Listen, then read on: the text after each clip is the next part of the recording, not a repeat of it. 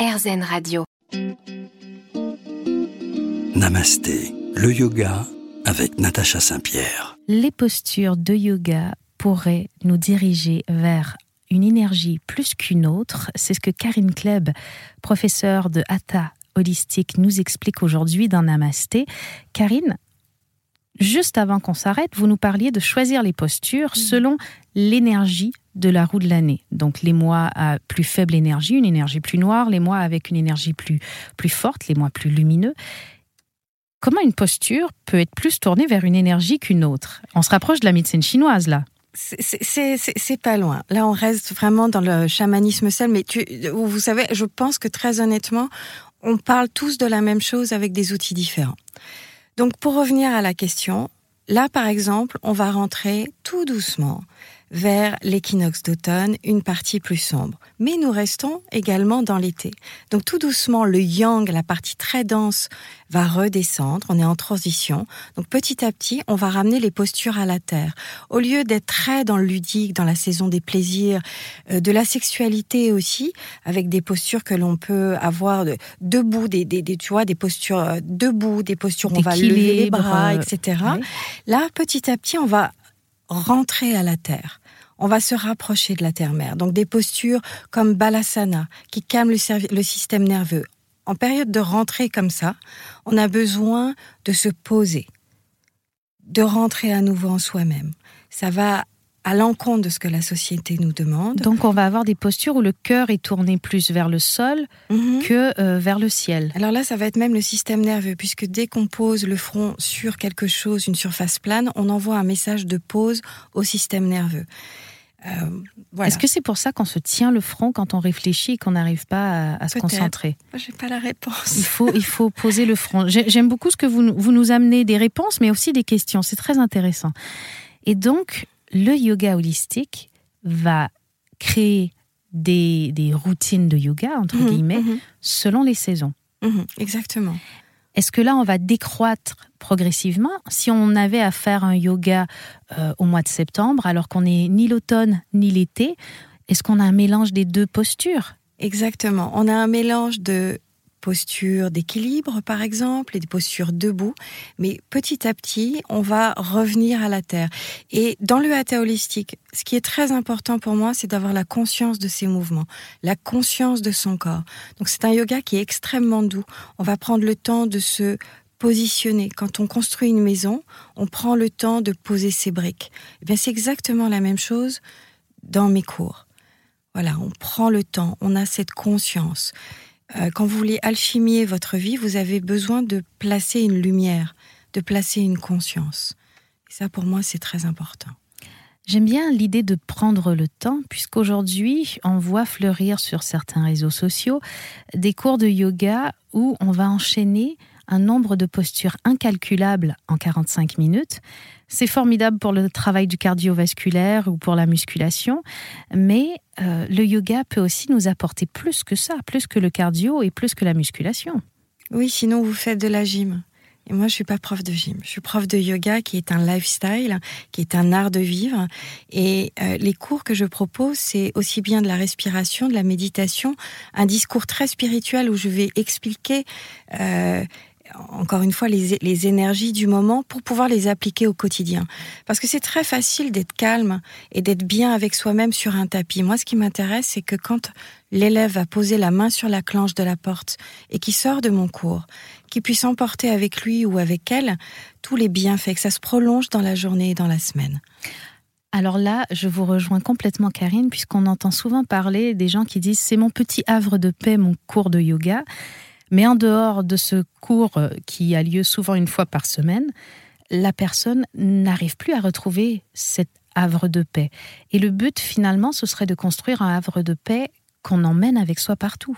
Oui, et euh, c'est la raison pour laquelle dans mon livre, en tout début, en fait, il y a une très jolie histoire qui explique euh, que Dieu avait décidé de, de, cacher en fait le trésor, un trésor quelque part pour éviter que l'homme ne le trouve. Et, en fait, ce trésor, on l'a tous en nous. Et moi, je suis là pour guider les gens, les élèves, à trouver ce trésor, ce bien-être, cette paix intérieure, cette sérénité. Parce qu'on parle de bonheur, mais en réalité, juste cette paix, c'est le bonheur, c'est le trésor. Donc ce livre avait pour but de pouvoir recréer chez eux en fait ce petit havre de paix et avec la pratique parce que rien ne vaut la pratique. On dit toujours voilà c'est 99% de pratique, 1% de théorie mais c'est vraiment ça.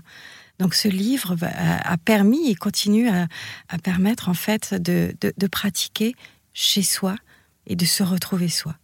On continue dans un instant à parler de yoga holistique, à parler de votre livre et de tous ces préceptes formidables pardon, que nous propose euh, Karine Kleb aujourd'hui sur RZN Radio. Restez là.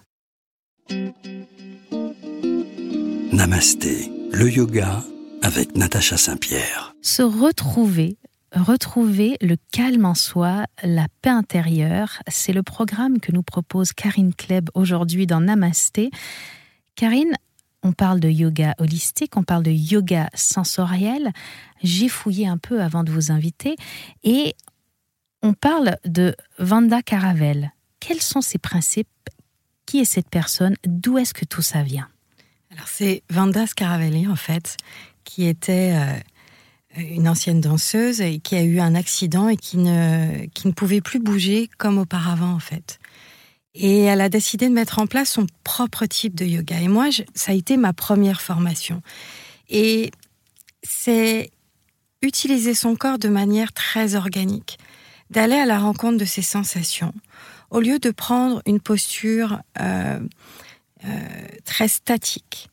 On n'est pas, on est loin finalement de ce qu'on va nous enseigner dans les premières formations de professeurs de yoga, où il y a une manière de faire une posture, il y a un alignement parfait et on doit se diriger vers cet alignement euh, sans, sans se poser trop de questions. Oui, et, ce qui est important, c'est de bien se rappeler en fait que euh, c'est le yoga qui doit s'adapter au corps de la personne et, non l'inverse. Et je pense que Vanda Scaravelli avait très très bien compris, c'est-à-dire qu'on utilise les articulations avec douceur. C'est presque comme de la danse. Vous voyez, quand on regarde un, voile qui bouge mhm. au gré du vent, eh bien c'est un petit peu ça. On va se positionner dans une posture avec grâce, avec sensation. Et chaque personne est différente, avec un corps différent. Alors, enseigner pour des personnes qui ont des corps différents, qui ont des sensations différentes, des histoires et des ressentis différents, quand on est professeur à l'avant de la classe, c'est finalement, euh, si on a 20 élèves, donner 20 cours différents en même temps. Comment on s'adapte à tout ça? C'est une question qui est extrêmement intéressante et je pense que c'est là où on peut voir justement les différentes formations. Et, j'ai eu la chance d'avoir de formidables mentors qui m'ont appris à ça, d'avoir un regard large et global, de pouvoir poser la question en début de cours. Avez-vous des problèmes de santé ou des problèmes dans votre corps ou émotionnels qui ne vous permettraient pas de faire la pratique correctement? Je viens vers vous parce que vous n'avez pas à raconter votre vie euh, devant tout le monde par gêne. Donc je m'adresse à chacune des personnes et je retiens. Et j'ai l'habitude de voir bouger des corps. Donc on ajuste, on adapte. Euh, on a des accessoires. Professeur de yoga, c'est de l'adaptation sans arrêt. Complètement, tout le temps. Utiliser les accessoires, on est très très proche euh, du yoga Yengar que nous propose BKS Yengar. Euh, est-ce que pour vous, c'est ça une bonne façon d'adapter le yoga au corps plutôt que le corps au yoga? Alors, ce qui est sûr, c'est que Vanda Scaravelli était euh, une, une, élève d'Ayangar. Et Ayangar dit très, dit, nous a appris très justement que les accessoires sont le prolongement de notre corps. Donc, ça nous, ça nous apprend un petit peu à, à, se positionner par rapport à notre ego, à se poser des hmm. questions, de ne pas aller euh, plus loin que ce que notre corps ou notre esprit voudrait. Et puis souvent, quand on veut faire plus, c'est qu'on a besoin de faire moins aussi. Donc les alignements sont des, sont des grands maîtres, les accessoires sont des grands maîtres. Et je pense que ça nous apprend aussi beaucoup d'humilité. On voit souvent dans les cours de yoga des élèves qui, euh, qui sont hésitants à prendre les accessoires, comme si, euh, comme si ça, ça les rendait moins noble en tant que yogi d'utiliser un accessoire. Comment vous faites pour mettre vos élèves confortables avec tout ça?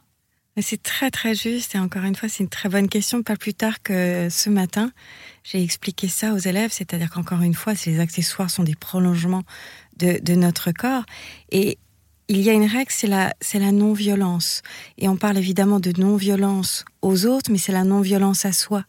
C'est savoir se respecter. On parle beaucoup de gentillesse et de bienveillance aujourd'hui. Et ce sont des termes qui sont souvent galvaudés, on ne comprend pas. Mais appliquons-la à nous, essayez de nous, parlons, de nous parler avec gentillesse. Utilisez un bloc parce que j'ai les genoux qui arrivent aux oreilles et que j'ai beaucoup de mal à rester assise. Mais c'est être gentil avec moi-même, c'est être bienveillant avec soi-même. On va continuer d'être bienveillant avec nos auditeurs aujourd'hui, Karine. On les retrouve dans un instant. Restez avec nous pour Namasté.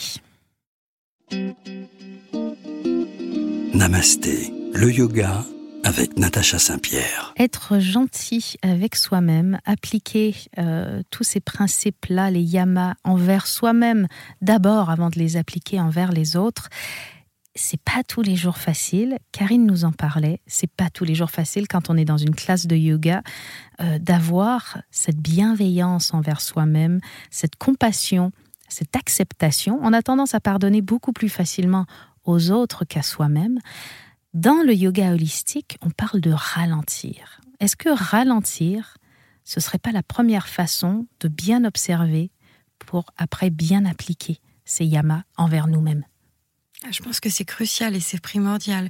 Plus vous allez ralentir et plus vous allez comprendre ce qui se passe et dans votre corps et dans votre, dans votre esprit. Également, observer sa relation à l'autre, qui est souvent un miroir de sa relation à soi intérieure. Et si vous passez d'un emploi du temps à un autre, à quel moment vous allez digérer ce qui se passe? Et avec vous et avec les autres. C'est très profond et c'est très complexe parce que finalement, ralentir, c'est accepter de se regarder réellement.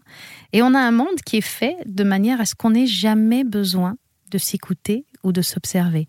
Dès qu'on a euh, la moindre seconde d'ennui, on dit que c'est important que nos enfants puissent s'ennuyer de temps en temps. Et eh ben nous, en tant qu'adultes, dès qu'on s'ennuie, on a vite fait de, prendre notre téléphone portable et, de s'occuper sur les réseaux sociaux ou, d'appeler quelqu'un. On, est euh, de moins en moins capable de s'arrêter. Est-ce que finalement le yoga holistique peut nous enseigner à nouveau ce rythme de vie important?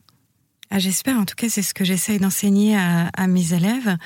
On a peur du vide. L'homme a peur du vide, l'homme avec un, grand, H a peur du vide. Et pourtant, on a besoin, vous parliez tout à l'heure des émotions. Pour les traverser, il faut être en connexion, il faut les sentir. Encore une fois, quand on remplit son emploi du temps, on n'a pas le temps de sentir quoi que ce soit. Comme ça, on se fait pas mal, pour être sûr. Euh, c'est important de rentrer par moments dans ce vide, dans ce noir, parce que c'est ça qui va nous alchimier aussi. C'est pas facile d'entrer dans le noir. Le yoga peut nous aider finalement en, nous donnant euh, un peu comme les, les, les objets qu'on va utiliser dans un cours de yoga, les accessoires qui vont devenir un prolongement de notre corps. Est-ce que toute cette philosophie yogique-là peut devenir un prolongement de notre esprit pour nous aider à traverser nos ondes d'ombre personnelles? Alors oui, et, et d'autant que dans le hatha holistique, il y a un travail des ombres, ce qu'on appelle shadow work.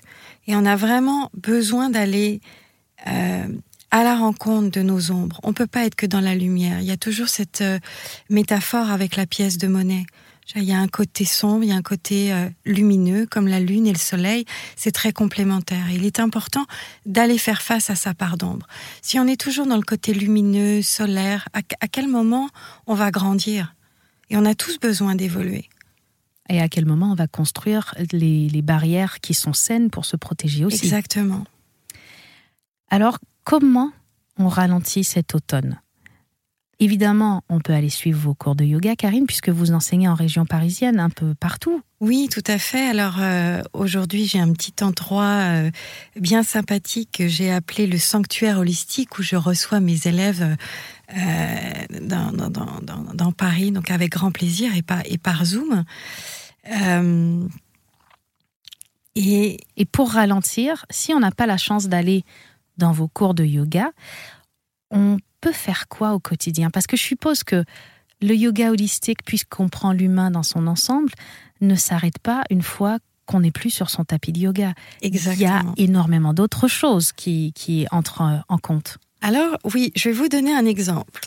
On a tous besoin de se nourrir, n'est-ce pas? Hmm. Alors, au lieu de se précipiter sur son assiette, pourquoi on ne prendrait pas le temps d'observer son assiette, de regarder les couleurs, de regarder les textures à la surface. Qu'est-ce que vous répondez aux gens qui vous disent mais j'ai pas le temps de faire ça? On a tous le temps.